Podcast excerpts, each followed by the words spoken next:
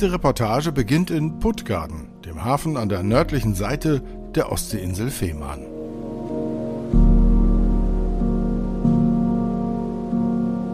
Wir haben geparkt am Parkplatz des sogenannten Border Shops. Das ist der Duty-Free-Laden der Fährgesellschaft, die zwischen Deutschland und Dänemark hier den Betrieb äh, organisiert, die diese Fähren betreibt.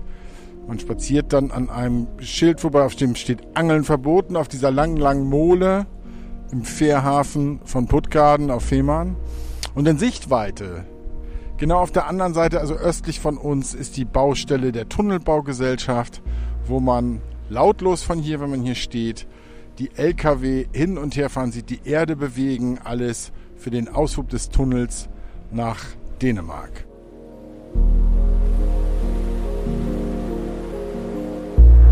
Nach vielen Jahren Planung und jeder Menge Streit in Politik und vor Gerichten wird hier nun die feste Fehmarn-Belt-Querung gebaut. Bis zum Jahr 2029 soll die Konstruktion aus zwei Tunneln mit Röhren, jeweils für Straße und Schiene, Deutschland und Dänemark verbinden. Im Podcast Bis zum Biss ist von diesem Projekt die Rede, weil es durch sehr schöne Angelreviere führt. Merkt man übrigens auch bei unserem Vororttermin. Westlich von uns sieht man kleine Charterboote mit Anglern drauf, mit knallorangenen Rettungswesten. Und vom Angelhändler in Heiligenhafen weiß ich, dass das, äh, was für Gruppen das sind, die sind nämlich heute früh um fünf schon im Laden gewesen, um Würmer zu kaufen. Mit der Ostsee betrifft das Ganze ein Gewässer, das durch Fischerei, Überdüngung und den Klimawandel sowieso schon in Schwierigkeiten steckt. Dazu gleich mehr Jetzt hört erstmal, wie es klingt, wenn eine der vielen Fähren der Vogelfluglinie vorbeifährt, während man auf der langen Mole von Puttgarten steht.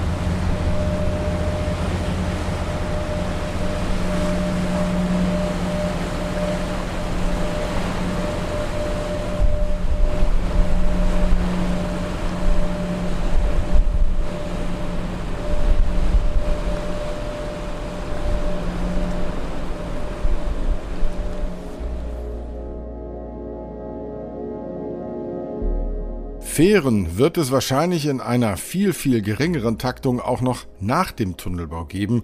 Das plant auf jeden Fall die Betreiberfirma Scantlines. Fest steht, unweit des Hafens Puttgarden hat der Bau des Tunnels längst begonnen.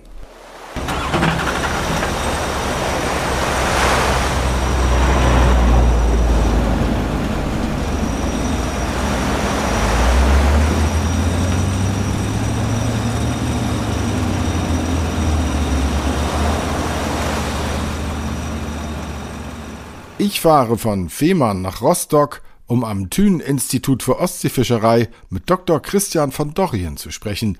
Er ist Leiter des Arbeitsbereiches Fischerei und Umwelt.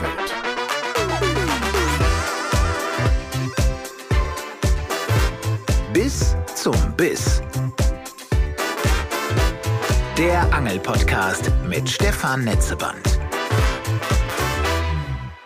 Fangen wir mal am Anfang an. Was für Fische gibt es überhaupt in den fraglichen Bereichen, wo jetzt dieser Tunnel entsteht?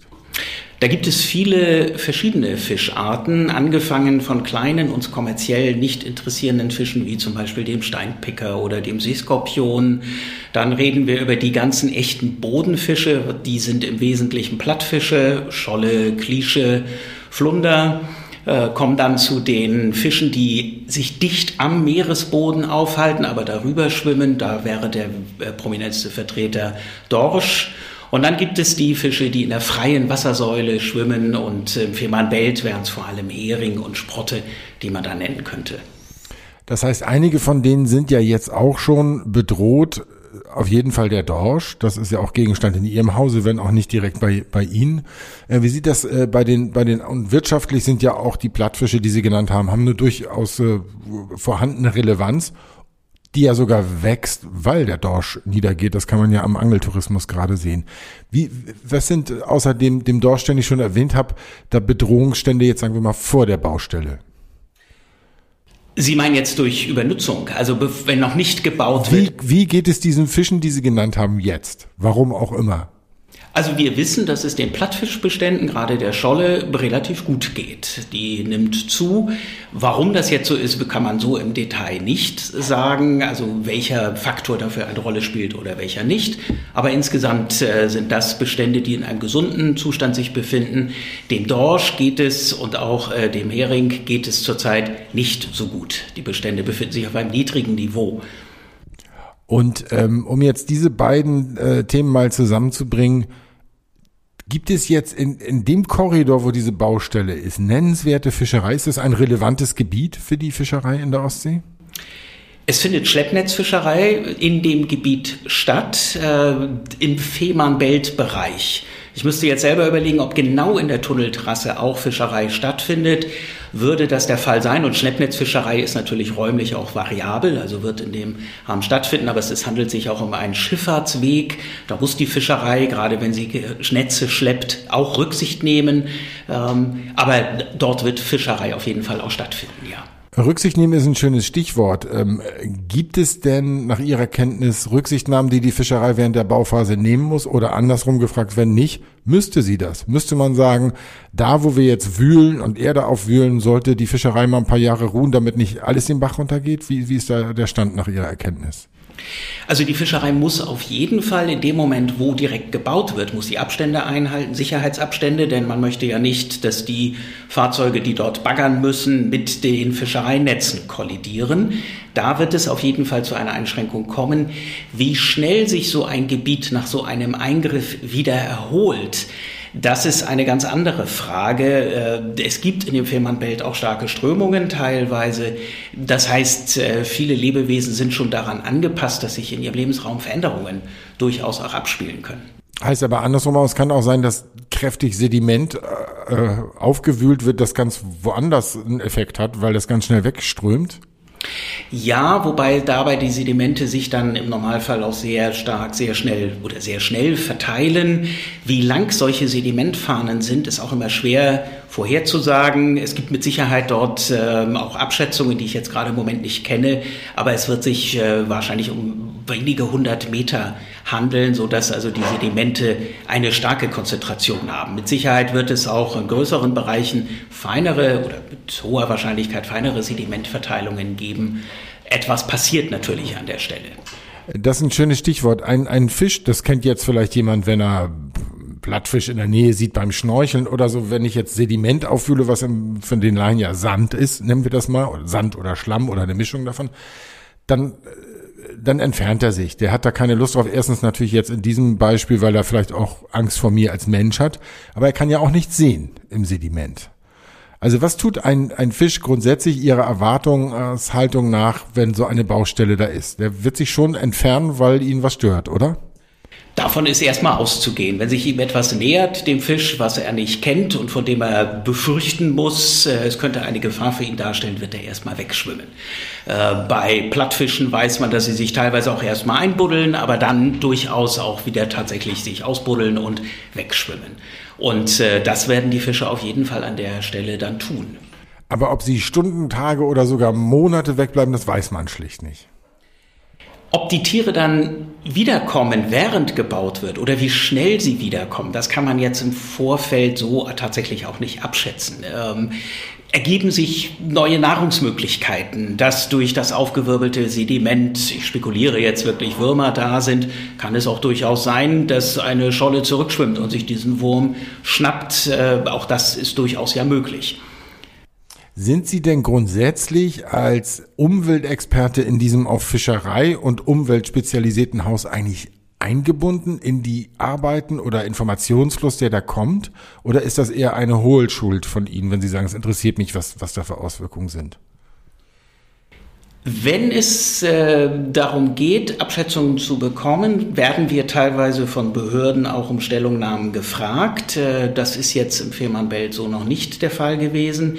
Wir waren andererseits beteiligt äh, vor jetzt schon über sieben Jahren oder noch länger her, um Grundlagenstudien durchzuführen, um also zu gucken, was befindet sich an dieser Stelle überhaupt, aber nicht im Zusammenhang mit einer sogenannten Umweltprüfung, sondern es wurde wissenschaftliche Expertise von uns erwartet. Äh, wir haben uns zum Beispiel angeguckt, was passiert mit der Fischerei, wie wird die unter Umständen während der Bauphase, welche Beschränkungen muss die in Kauf nehmen, welche Gebiete sind offensichtlich oder vielleicht nicht mehr für sie ähm, erreichbar.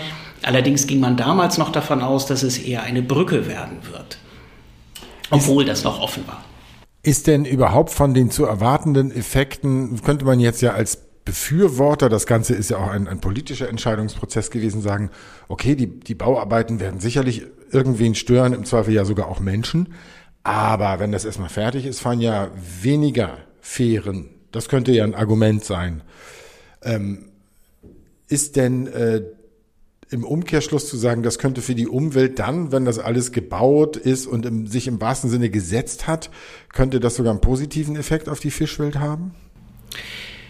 Oder stören diese Fährschiffe eigentlich niemanden? Das wäre natürlich die Frage. Also ich gehe nicht davon aus, dass die äh, Fische, die Fischumwelt durch die Fähren gestört wird.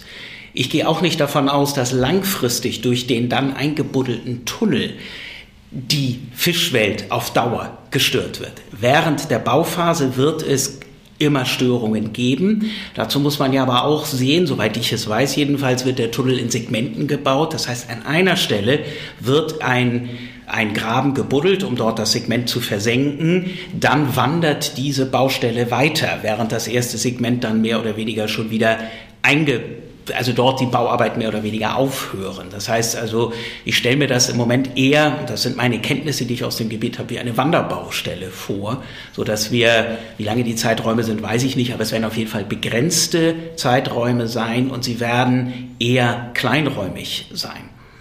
Also wäre die Annahme, dass das danach sozusagen vielleicht auch alles wieder gut wird für die Fischwelt. Also ohne Gewähr würde ich sagen, ja, am Ende wird es alles wieder gut und man muss dazu auch sagen, dass äh, die Fischfauna im Moment ganz andere Faktoren hat, äh, durch die sie mit beeinträchtigt wird oder die zu Veränderungen in ihrer Lebensumwelt führen, ähm, die also unter Umständen sogar größere Auswirkungen haben als äh, jetzt dieser Tunnelbau. Kurz gesagt, das Thünen-Institut rechnet nicht unbedingt mit schweren Schäden durch den Bau, Ausschließen kann sie negative Folgen aber auch nicht. Klarere Kante ist vom NABU in Schleswig-Holstein zu erwarten, also dem Naturschutzverband. Landeschef Ingo Ludwichowski ist mir zwar nur per Video zugeschaltet, sein Ärger kommt aber trotzdem deutlich rüber. Wie schätzen Sie als NABU Schleswig-Holstein die Risiken des Tunnelbaus ein? Diese Risiken sind ja in dem Klageverfahren sehr ausführlich benannt worden. Es betrifft die Riffe, aber eine Fülle weiterer Faktoren wie Sedimentation, äh, Auswirkungen auf die Fischerei, ähm, Auswirkungen auf die Strömungsverhältnisse im Fehmarnbelt, auch das Thema Schiffsicherheit spielte eine Rolle dabei. Leider ist man ähm, nicht von Seiten des Gerichtes unserer Einschätzung gefolgt, zu sagen, das sind so gravierende Dinge, dass man dort nicht bauen darf. Damit müssen wir uns auseinandersetzen. Wir haben ein Rechtssystem, in dem die Richter letztendlich dann entscheiden, wie so etwas ist. Wie sich allerdings jetzt in der Realisierung der, der, des Baus zeigt, treten genau die Befürchtungen, die wir auch durchaus benannt haben in dem Verfahren, tatsächlich auf.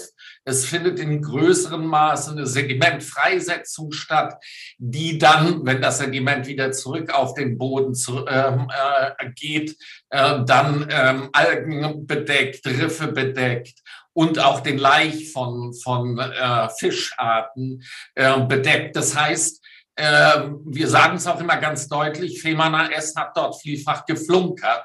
um es mal freundlich auszudrücken, bei dem, was die eigentlichen Auswirkungen angeht. Das geht so weit, dass sie jetzt die eigentlich fixierten Baufenster, die sie äh, definiert hatten, das heißt der Bereich, in dem sie gleichzeitig bauen dürfen, aus Lärmschutzgründen, jetzt dabei sind, einfach auszuweiten, weil ihnen plötzlich aufgefallen ist, dass sie doch zu klein sind, um darauf zu arbeiten. Man mag dann nicht wirklich glauben, dass die das nicht auch vorher schon gewusst haben könnten. Es wird ja nun gerne so ein bisschen dargestellt, als sei das eine Art Wanderbaustelle, wo so ein bisschen Sand aufgewirbelt wird und dann ist man schon an dem nächsten Stück. Und Sand werde ja nun immer, äh, auch durch irgendwelche Strömungsereignisse, durch Sturmfluten oder aufgewirbelt, der, der legt sich dann wieder irgendwie. Haben Sie jetzt ähm, Erkenntnisse, ähm, was da wirklich passiert, zum Beispiel, wenn Sie Fischleich sagen oder Fische, die vertrieben werden? Logisch erlebt man ja selber, wenn ich mit dem Fuß, ich habe jetzt beim Baden kleine Fische um mich rum, mit dem Fuß äh, äh, Bewegung mache, haben wir ja den, den Effekt im Kleinen. Ja? Dann verschwinden die, wenn ich Sand aufwirbel, irgendwann legt sich der Sand, vielleicht kommen sie zurück. Also worauf fußen Ihre Befürchtungen, dass es ein nachhaltiger Schaden ist?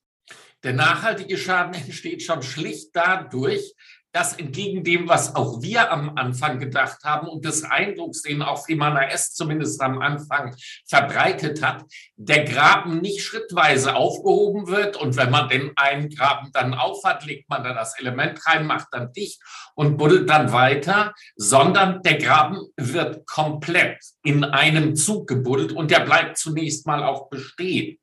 Das heißt, äh, über Jahre ist dort eine deutliche Veränderung am Boden zu finden, die zunächst mal über einen langen Zeitraum eben dort auch ist. Ich erinnere mich noch an die Anhörung, als das erstmal durch Nachfragen herausgekommen ist, wie selbst den Genehmigungsbehörden nicht völlig klar war, wie dort vorgegangen wird. Weil natürlich auch Strömungsveränderungen, die sind einfach damit verbunden, wenn ich in irgendeine Strömungsrinne, eine tiefe Rinne reinbuttel, natürlich dann auch viel länger wirken, als wenn man nur in Anführungsstrichen so ein 200 Meter Segment oder wie lange das jetzt auch ist, äh, buddelt es dann wieder zumacht. Äh, da könnte man vielleicht vom temporären Einfluss ausgehen. Was sich eben auch gezeigt hat, ist, und das ist auch ein massiver Vorwurf, selbst auf der Trasse, die man ja nun eigentlich hätte gut untersuchen müssen, auch als, aus anderen Gründen als nur den Naturschutz, hat man Riffe entdeckt, und zwar sehr hochwertige Riffe. Und entdeckt hat die nicht Fehmarn es, sondern wir als NABU, indem wir mal ein paar Taucher runtergeschickt haben, weil uns bei den Sonografenaufnahmen irgendwie Ungereimtheiten aufgefallen sind, weil plötzlich es scharfe Grenzen bei Riffs gab, wo man natürlicherweise sagen konnte, die gibt's eigentlich nicht, da muss ich was fortsetzen. Und so haben wir diese Riffe eben auch gefunden, was auch nicht sehr viel Amusement bei den Gerichten ausgelöst hat, das ist der Punkt, bei dem Fehmarn AS auch nacharbeiten muss. Das heißt, sie müssen im Bereich der Lübecker Bucht auf der Sagersbank neue Riffe anlegen. Bei allen Defiziten, die so eine Neuanlage natürlich hat, weil sie nicht simultan mit der Zerstörung der Riffe stattfindet und man sich ganz logisch einfach fragt, wo sollen die Tiere, wenn sie denn überhaupt wandern können, in der Zwischenzeit hin, wenn kein Riff existiert als Ausgleich. Ja, also ein Übergangsquartier ist quasi nicht vorhanden, aber äh, Spaß beiseite. So ein, ein Riff äh, legt man an, da, da stellt man der Natur quasi physisch äh, ein, eine, eine Struktur äh, zur Verfügung, Steine, äh, Teile oder wie muss ich mir ein, ein neues Riff vorstellen? Es gibt verschiedene Rifftypen. Äh, Im Fehmarnbelt sind es vor allen Dingen Riffe, die tatsächlich auf Steinen oder in vielen Fällen auf Steinen beruhen. Das heißt, dort hat man noch nicht das gemacht, äh, was man im übrigen Bereich der Ostsee sehr ausführlich gemacht hat, nämlich Steine, äh, Steinfischerei betrieben hat. Die Ostsee ist früher viel reicher an Riffen, also an Steinen und damit auch an Riffen gewesen, als das heute der Fall ist. Man hat sie zu Bauzwecken herausgenommen. Das sind die eine Riffe und dann gibt es sogenannte biogene Riffe. Das sind Riffe, in die durch Muscheln und ähnliches gebildet werden. Die haben wir beispielsweise in der Flensburger Förde, wo Miesmuscheln große Muschelbänke bilden, die man leider dort jetzt auch versucht abzubaggern, worüber wir auch nicht sehr begeistert sind. Was wissen Sie und ich kenne Ihren Verband? Ich bin im Übrigen ein, ein äh, sogenannter Disclaimer heutzutage, sowohl für Sie, Herr Ludwichowski, als auch äh, für unsere Hörer. Ich bin Mitglied bei Ihnen ähm, und insofern weiß ich aus meiner Kindheit auch, dass sie ursprünglich eigentlich ein Vogelschutzbund waren. Bei uns in der Siedlung, wir haben äh, verletzte Vögel zum örtlichen DBV-Vorsitzenden gebracht, äh, damit der sie möglichst pflegt. Oft ging das natürlich nicht, aber das ist ein anderes Thema. Ähm, das heißt, erzählen Sie uns äh, gerne mal, was sozusagen in Ihrem ursprünglichen, in Ihrer ursprünglichen Kernkompetenz all das für die Vogelwelt bedeutet. Aber dann können wir uns gerne auch daran erinnern, dass das hier ein, ein Angelpodcast ist und ja die Situation für die Fische in der Ostsee sowieso schwierig. Also wenn Sie mal gewichten, diese ganzen Baumaßnahmen über dem Wasser, auf der Erde und mit dem, was im Wasser passiert, was bedeutet das für die Vogelwelt? Da gibt es sehr unterschiedliche Einflüsse. Äh, es ist schlicht so, dass Meeresvögel, wir reden hier von Eiderenten im Winter, von Trauerenten, Eisenten, die hier zum, teilweise zum Überwintern kommen, einfach große Distanzen zu solchen Fahrzeugen einhalten. Das heißt, wenn irgendwo ein Schiff auftaucht und dort buddelt oder sonst irgendetwas macht, dann fliegen die Vögel von den Bereichen weg. Das ist nicht ganz so dramatisch, wenn dann hinterher wieder Ruhe ist, dann drehen sie Runde und fallen dort ein. Aber bei permanenten Baustellen, und dort müssen wir eben über Jahre von einer permanenten Baustelle sprechen, dann gehen diese Nahrungsgebiete, die Wasservögel sind dort, um dort zu tauchen und Muschel aufzunehmen, die gehen dauerhaft, jedenfalls für einen sehr langen Zeitraum verloren. So, und das ist natürlich relevant, wenn die äh, Tiere gerade im Winter, wenn sie eh konditionell ähm, äh, zumindest zu kämpfen haben, wenn man ihnen dann auch noch die Nahrungsreviere wegnimmt dabei. Und was wir immer mitbedenken müssen, wir reden nicht nur von, ähm, von diesem einzigen, diesem einzelnen Vorhaben, sondern die Ostsee ist voll von verschiedenen Vorhaben. Hier haben wir den Fehmarn-Belt, den Bau des Fehmarn-Belt an anderer Stelle werden gerade in Dänemark neue Fundamente für Offshore-Windenergieanlagen äh, gemacht. Der Schiffsverkehr ist in der Ostsee sehr hoch. Wir haben auch den Freizeitverkehr, zumindest im Sommer, auch den Angelverkehr. Ich sage es deutlich, auch der Angelverkehr spielt dabei eine Rolle. Und alles das sorgt dafür, dass die Tiere permanent hin und her gescheucht werden und nicht das, was man so salopp sagt, naja, sie können ja dann dahin fliegen. Nee, auch gerade in den Bereichen, gerade auch wenn sie nicht so tief sind, die ganzen Meeresenten mögen Bereiche so bis 20 Meter Tiefe, 15 Meter Tiefe, wo sie dann die Muscheln aufnehmen. Das sind aber auch gerade die bevorzugten Ankerplätze für, für Fischer. Ähm, dort werden Stellnetze teilweise gestellt. Dort werden die Windenergieanlagen gebaut aus nachvollziehbaren Gründen. Das heißt, wir reden hier von einer Summation verschiedener Faktoren. Es gibt noch so ein paar andere Details. Das ist einfach, wenn ich eine Baustelle auf einer Meeresfläche habe im, in der Nacht, dann zieht das die Singvögel, die wandernden Arten tatsächlich an, weil sie diese dunklen Stellen, dort werden sie durch helle Lichter angezogen. Das heißt, wir haben auch dort ähm, und der nicht umsonst heißt es, ist es ja die Vogelfluglinie. Das ist ein ganz wesentlicher Flugkorridor für Singvögel. Auch darauf muss man Rücksicht nehmen. Da wird eben aus unserer Sicht eben auch nur in Teilen das getan, was eigentlich notwendig ist. Aus allen Expertisen, die Sie im Vorfeld gesammelt haben, welche Erkenntnisse hatten Sie da über die Bedrohung der, der Fische? Also wir beschäftigen uns ja entgegen dem, was immer wieder gesagt wird, sehr wohl auch mit den Tieren unter der Wasseroberfläche. Wir haben uns zum Thema Dorsche, Dorschfischerei, zum Thema Heringe, auch zum Thema Aal äh, geäußert. Es ist aber nach wie vor nicht unser Schwerpunktbereich in den Aktivitäten. Ähm, wir verlassen uns dort auch auf die, Akti äh, auf die Expertise von anderen, wie dem Thünen-Institut, Geomar und so weiter. Was wir aber wissen, und das ist auch, das weiß eigentlich jeder, wenn ich eine hohe Sedimentationsrate habe in Bereichen, wo Laich liegt, dann ist das für den Laich nicht gut.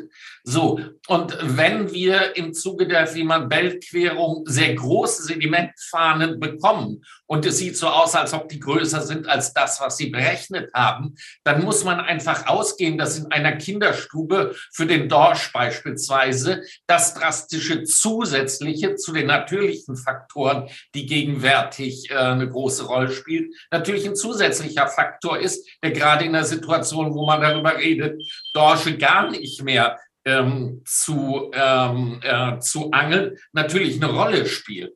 So, ähm, also das ist so ein bisschen unsere Expertise. Wir beschäftigen uns damit. Wir verlassen uns aber in vielen Fällen auf die Expertisen von namhaften Forschungsinstituten dazu. Nun trifft das, das ist auch in diesem Podcast äh, oft besprochen, natürlich auch auf eine, äh, ich sag mal, auf ein Konglomerat verschiedener Faktoren in der Ostsee. Das können wir gerne kurz austauschen, ohne dass wir beiden, glaube ich, da neue Erkenntnisse zu beisteuern können. Das ist ja über Jahre die Überfischung gewesen. Es ist die Eutrophierung, die, muss man sagen, aktuell, das ist ein, könnte auf eine, eine Weise sogar äh, eine Zuspitzung geben, die Überdüngung der Ostsee, wenn man zum Beispiel sagt, als Folge der Folge der Folge des Ukraine-Krieges wollte man jetzt landwirtschaftliche Erträge wieder erhöhen, würde also bei der Düngung im Prinzip eine Art zeitweise Liberalisierung zulassen, könnte das sogar, auch wenn das natürlich, ich sag mal, klein scheint angesichts all der Menschenleben, um die es in diesem Krieg geht, muss einem das, das auch bewusst sein, dass ähm, natürlich auch eine Überdüngung wieder Folgen haben könnte, bis hin zum, zum äh, Klimawandel. Ähm, was, was glauben Sie, wenn Sie kriegen das ja auch mit, äh, auch gerade durch Ihren Kontakt zu Thün, der Dorsch, die Erhebungen sind ja gerade wieder an ICES gegangen, äh, der Dorsch ist offenbar über seinen Kipppunkt. Äh, die Ostsee an sich ist als, als Fischgewässer äh, höchst problematisch, oder wie sehen Sie das? Ja, das kann man nur so teilen, jedenfalls auf der Basis der Erkenntnisse, wenn wir die als Naturschutzorganisation auswerten. Ähm, ähm, wir haben eigentlich gemeinsame Interessen, auch mit den Anglern dafür zu sorgen, dass zumindest die Rahmenbedingungen wieder bessere werden. Ähm, und dazu gehört die Eutrophierung ganz klar, aber auch die Auswirkungen des Klimawandels. Wir wissen, dass die Erhöhung der Wassertemperaturen einfach zu einer Verschiebung von Fischbeständen führt, weil die unterschiedliche Temperaturpräferenzen haben, auch teilweise zu bestimmten Zeiten zumindest an bestimmte Temperaturen angepasst sind. Wenn die nicht da sind, dann sinken die Bestände. Und das, da ist es, das ist so sicher wie das Armen in der Kirche, weil diese Sachen sind sehr gut untersucht. Das heißt, Klimawandel, Eutro Einschränkung der Eutrophierung, aber auch andere Faktoren, die zumindest punktuell auch eine Rolle spielen, wie Munition im Meer. Oder beispielsweise auch in der Flensburger Förde haben wir uns ja sehr dafür eingesetzt, die unsinnige Muschelfischerei dort sein zu lassen, weil das genau dort der Bereich ist, in dem natürlich auch Fische diese Muschelbänke als biogene Riffe für ihre ähm, äh, für die Jungenaufzucht nutzen. Da ist es völlig unsinnig, die jetzt wegzubaggern, nur weil man Muscheln haben möchte. Darauf kann man, glaube ich, eher verzichten als auf die Filterleistung von äh, Miesmuscheln in dem Bereich, die eben Auswirkungen auf Fischbestände haben. Aber stellvertretend für viele Angler und Zuhörer sage ich Ihnen jetzt mal, aber die Kormorane und aber die Robbenbestände, die sich erholen. Was sagen Sie da? Also erstmal gehört grundsätzlich dazu, die Tiere leben vom Fisch. Das ist ihre Nahrung. Das heißt, wenn sie die Nahrung nicht haben, sind sie tot. Die haben also auch ethisch, wenn man es so betrachtet, wenn man ihnen das, die Rolle zusteht, einen Anspruch darauf, Nahrung zu haben.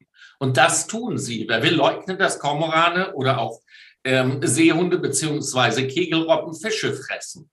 Es gibt aber in der Summation durchaus, ähm, ich kenne jedenfalls Berichte auch aus Dänemark, die Diskussion ist ja nun wirklich alt. Ich glaube, wir beide kennen sie ähm, äh, von Beginn, also ich zumindest kenne sie von Beginn an. Sie war ja nie tot. Ähm, ähm, äh, es hat sich herausgestellt, der Anteil, den der Kormoran dabei nimmt, gerade im Bereich der Ostsee, ist so gering im Verhältnis zu den anderen Auswirkungen, was Fischerei äh, angeht, dass das vernachlässigbar ist. Zumal die Bestände in der Ostsee längst nicht mehr steigen, sondern eher punktuell sogar zurückgehen. Wir haben Kormorane, Kormorankolonien gerade in diesem Jahr an der an der Mecklenburg-Vorpommerschen Küste ist eine Kolonie durch Vogelgrippe also durch ein Virus, komplett erloschen. Ähm, und dasselbe haben wir in Dänemark auch, ähm, wo eine weitere Kolonie komplett erloschen ist, weil alle Vögel plötzlich äh, tot waren dort. Das heißt, wir haben auch dort Stressoren auf dem Kormoran. Und der Kormoran ähm, äh, ist halt eine Art, der auch äh, auf diese Faktoren deutlich reagiert. Und der Kormoran kann nicht mehr Fisch fressen, als da ist.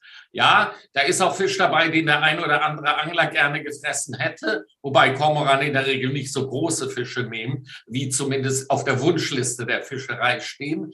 Aber ähm, äh, äh natürlich hat er seine Auswirkungen dabei, aber ähm, wir halten das im Verhältnis des Gesamtkanons an Faktoren für eher vernachlässigbar. Der weitere Punkt ist dabei, auch das dürfte bekannt sein. Wenn Sie Kormoranbestände reduzieren wollen, dann müssen Sie ein Massaker anrichten.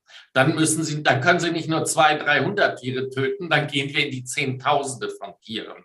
Das zu vermitteln, viel Spaß in der Öffentlichkeit. Es ist, es ist technisch nicht machbar.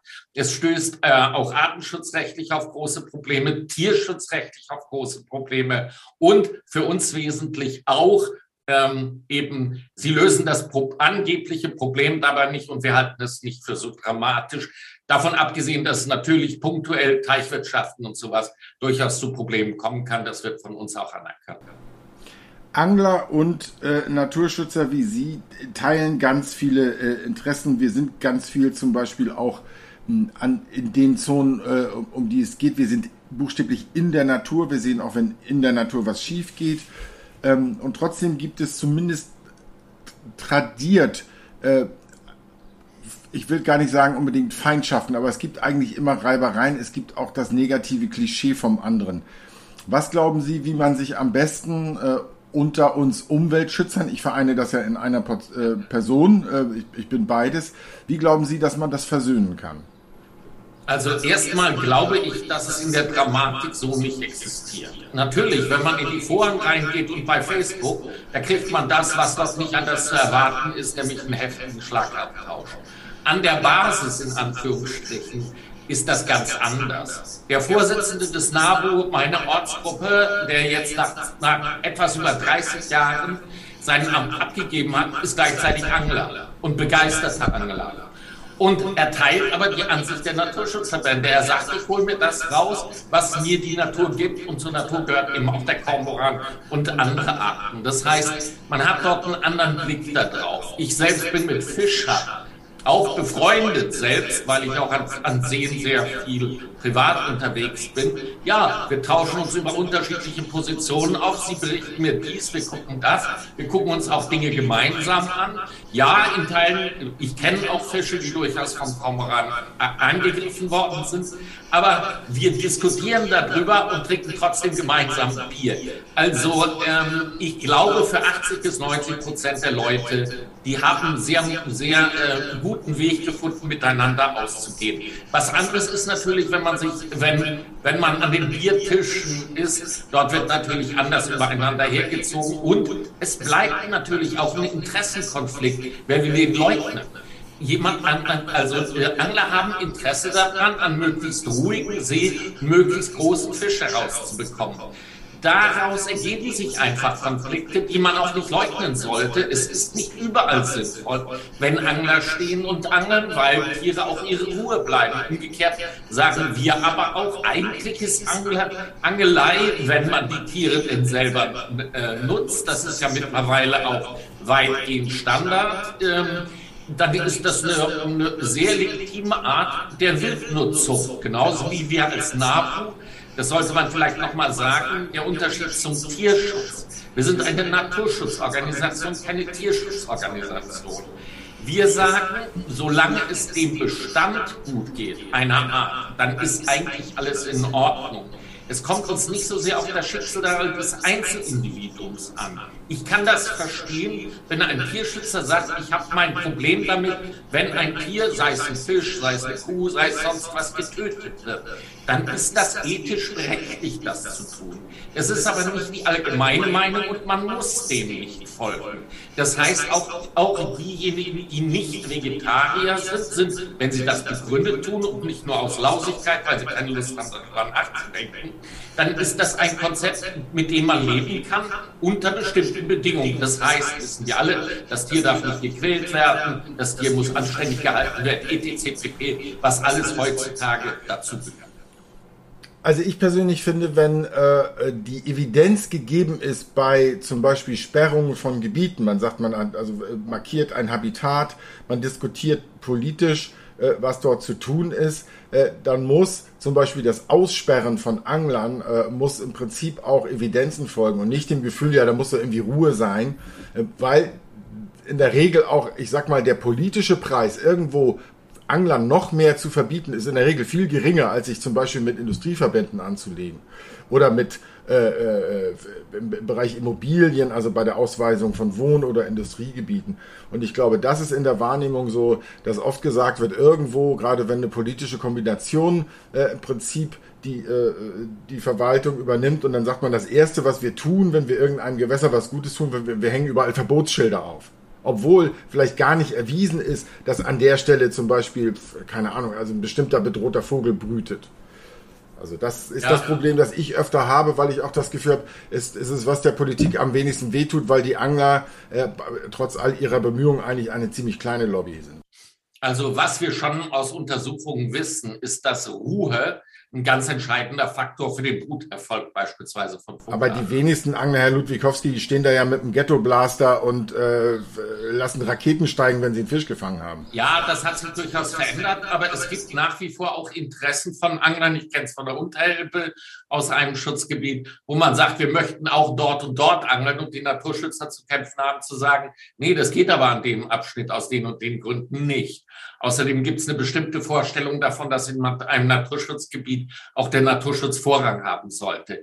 Ich möchte es aber an einem anderen Beispiel nochmal deutlich machen, weil ich glaube, auch da haben wir gemeinsame Interessen. Und das ist bislang in Schleswig-Holstein überhaupt nicht umgesetzt. Es geht um Nullnutzungsbereiche in der Ostsee gerade. In der, äh, Im Nationalpark haben wir das in Teilen, in der Ostsee haben wir das gar nicht.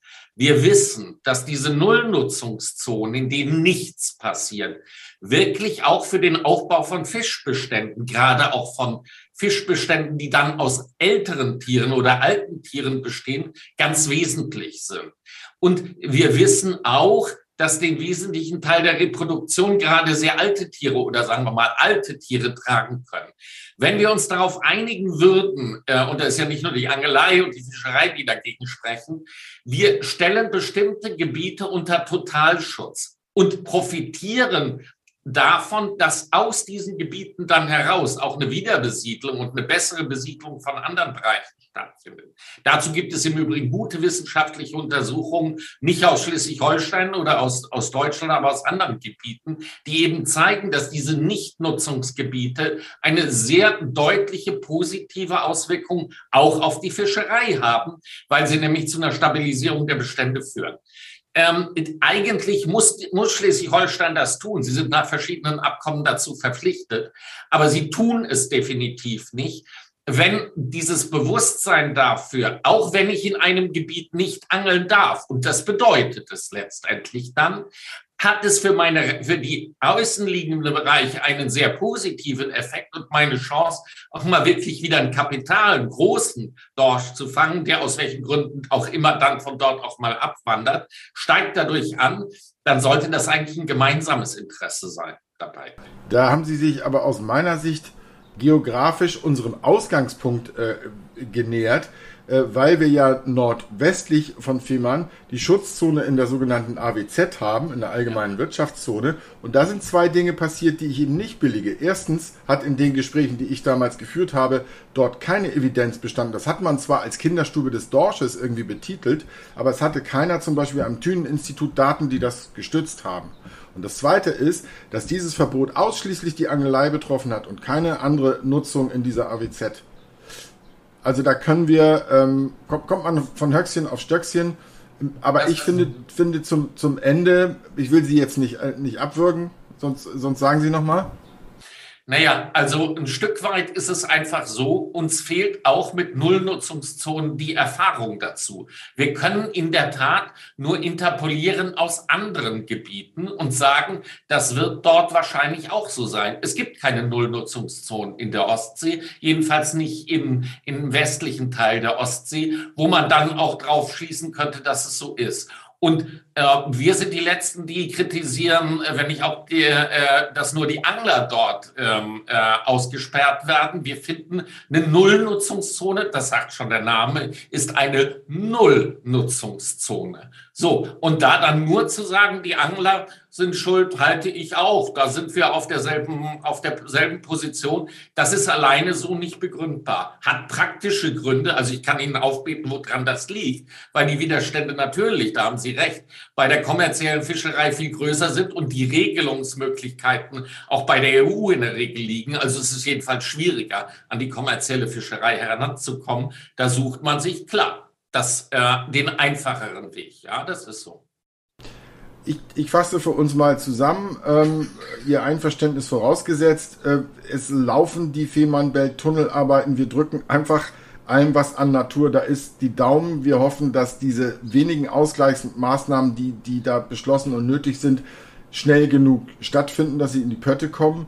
Ähm, und ähm, was ich schön finde äh, in, in unserer Diskussion über verschiedene Interessen, äh, ich nehme gern Ihr Motto mit, dass Umweltschutzverbände und Angelverbände tagsüber gerne streiten sollten und nicht vergessen sollten, abends mal ein Bier zu trinken. Exakt. Danke für das Gespräch, Herr Ludwig. Ja, vielen Dank, Herr Netzbank. Das war bis zum Biss mit einem Streitthema an der Schnittstelle zwischen Angeln und Umweltschutz. Wir gehen jetzt bis zum 22. August in die Sommerpause. Und zur Einstimmung für diese schöpferische Auszeit, für mich und auch für euch, ihr Lieben, jetzt noch eine kleine kurze Gedankenreise. Viele Hörer finden es gut, dass in diesem Podcast immer wieder Kopfkino durch die Geräuschkulisse der Orte entsteht. Jetzt haben mir Harald und Lisa den Sound geschickt, den die großen Wellen an der Steilküste Teneriffas machen.